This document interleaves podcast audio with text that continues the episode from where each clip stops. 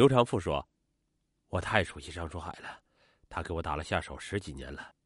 郑州发生抢银行案时，我没看电视，如果看了，即使看到他的背影，我也就一眼能够认出他来。”刘长富介绍，张书海一九七三年当兵，当时初中还没有毕业，退伍后当了几年民兵营长。那些年，他带领民兵进行过射击训练，据说他枪法很准。村主任张泰山说：“张书海一九八三年至一九九三年当了十年村干部，也给村里办了一些实事。”张书海同父异母的哥哥张书义得知张书海被抓的消息，没有特别反应。他说：“他从小就跟张书海没感情，分家后也不来往。张书海当上村干部后，家里经济状况在村里算得上等。”但从来不接济他们一分钱。张书海的嫂子则说：“张书海实际上是一个自私的人。他当村主任时，村上财务从不公开，村上的钱到底花在什么地方，有谁能说清楚？而他最先在村里盖起了五间青砖平房。”张书海的嫂子说：“他最先在叶县电视台上得知张书海抢了银行，于是就问有没有孩子的事儿。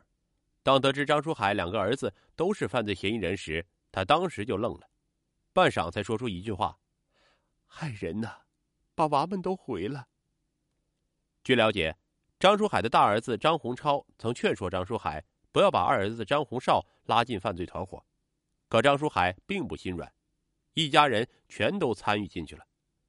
张书海的老家侯庄村是个十分偏僻、只有几百人的小村庄，距离最近的公路也有十公里左右。从村庄往外走，只有一条蜿蜒曲折的石子路通行。经村民指引，很快找到了张书海位于村东头的老宅。走进院子，正赶上下里乡派出所几名干警查封张书海家的房产。张家是典型的豫中农家小院结构，北堂屋瓦房三间，东配屋平房两间。院子中间有一个手动压水井。由于经历了公安干警的仔细搜查，屋子里比较凌乱。堂屋里仅有一张老式的八仙桌，一把老式太师椅和一个小饭桌。均已十分破旧，配屋里有张木床，一堆破衣服乱七八糟的堆在上面。家里没有一件家电，显得比普通农家还要贫困一些。唯一显得有点气派的是大门，用瓷片贴着，门楹上书“吉星高照”四个字。现场执行公务的下里乡派出所所长说：“由于张书海一家已迁居郑州多年，其父母又相继于去世，这院子已长期闲置。”和空宅没有什么两样。公安机关从他家搜出数枚弹壳提火和一枚被拆开的手榴弹。张书海在村子里是什么样的人呢？张书海家西面邻居三十岁农妇关荣芝说：“她是一九九零年嫁到侯庄村，与张书海一家做邻居的。以前的事儿他不大清楚，但就这十年来的了解，张书海面相很老实。他母亲去世前一直半身不遂。”张书海东邻一位不愿透露姓名的农妇也说：“张书海人挺内向，这几年也没看出他有啥变化。猛听说他一家抢银行还打死了人，俺全村人都很吃惊。”在村东麦地里，记者找到了正在浇地的现任侯庄村村主任张泰山。他说自己任村主任时间不长，与张书海共事不多，对张的事略知一点，只知道张书海从小当兵，回村后做民兵营长。后来去做生意，不当干部了。据他所知，张书海做生意一直赔钱，但不知为何，自一九九七年左右，带着他父母全家迁到郑州居住，很少回家。村民对他们一家也渐渐的淡忘了。据刘长富讲，张书海从小就不好说话，文化程度也不高，初中没毕业就下学了。十六岁时通过虚报年龄当了兵，三年后回到村里开始任民兵营长。后来也干过村干部，但他自己想过做生意，主动不当干部了。张书海的妻子王宇当过民办教师，后来也走了。张书海从八十年代末开始对做生意产生兴趣，但一直没挣到钱。先是到南方去贩卖麝香，结果弄了个血本无归；又弄个照相机，倒腾着想办照相馆，可也没弄成。张书海不服，开始在叶县县城卖粉皮儿，不成就摆摊卖鞋。可夫妻两人都不是做生意的料，人家去问价钱，爱答不理，也不会还价。十个顾客能走九个，没弄多长时间就又不干了。张珠海就又跑到郑州做生意，没本钱，他妹妹给他出主意，好像是在哪个市场弄个柜台，之后又赔了。张书海有两个儿子，学习成绩都不好。大儿子张洪超是托关系才上的初中，可一届学生两百多名，张洪超老是考倒数第一，又托了关系才上了旧县乡高中。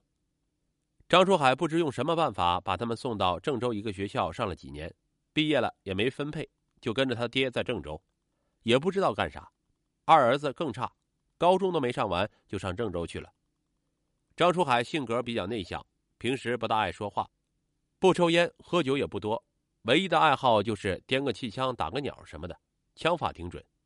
自从他到郑州后，回来的机会就少了。开始只是收庄稼或逢节气回到家，不显山不露水也不串门走亲戚，逢人也不多说话。从一九九九年开始，张书海一家承包的土地也不种了，转包给别人，回家就更少了。这样，他家与大多数村民都失去了联系，村民都不知道张书海在郑州干啥。他也不给大家说他住哪儿，村里也没人到他郑州的家串过门。现在想起来，他们回老家时，让人羡慕的是父子腰里都多了个手机。二零零一年六月十二日晚九点，张书海给于慧明等民警打开门的瞬间，于慧明的心砰的动了一下，像，真像啊！近一米八的身高，稍胖的体型，张书海的体貌特征怎么就那么像银行结案的一号嫌犯呢？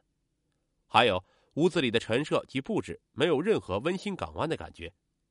于慧明认为，这个家根本就不像个家，倒更像是临时凑合的。此外，三个房门上临柜牌、曲木球形门锁，咋就那么熟悉呢？怎么跟三三交通银行结案现场遗留的那个临柜牌门锁盒一样呢？这些一连串的问号，促使于慧明等想知道的更多更多。是的。就是他。二零零一年六月十三日凌晨二时三十分，郑州公安刑侦史上注定要记下这个雪耻的时刻。这一刻让技侦民警吴国涛真正感到自己仍然还是个警察。张书海的指纹竟与案发现场提取的指纹一模一样，他激动的有些颤抖。会吗？不会有错吧？一向自信的警校高材生，此时连电脑和自己娴熟的专业。也不敢相信了。专案组给他调来了郑州市公安刑侦支队副支队长张国民，指纹专家。是的，就是他。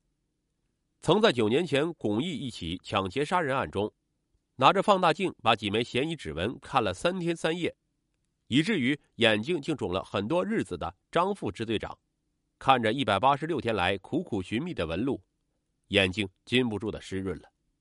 据在场民警称。他盯着指纹的那双视线，半天没见移动。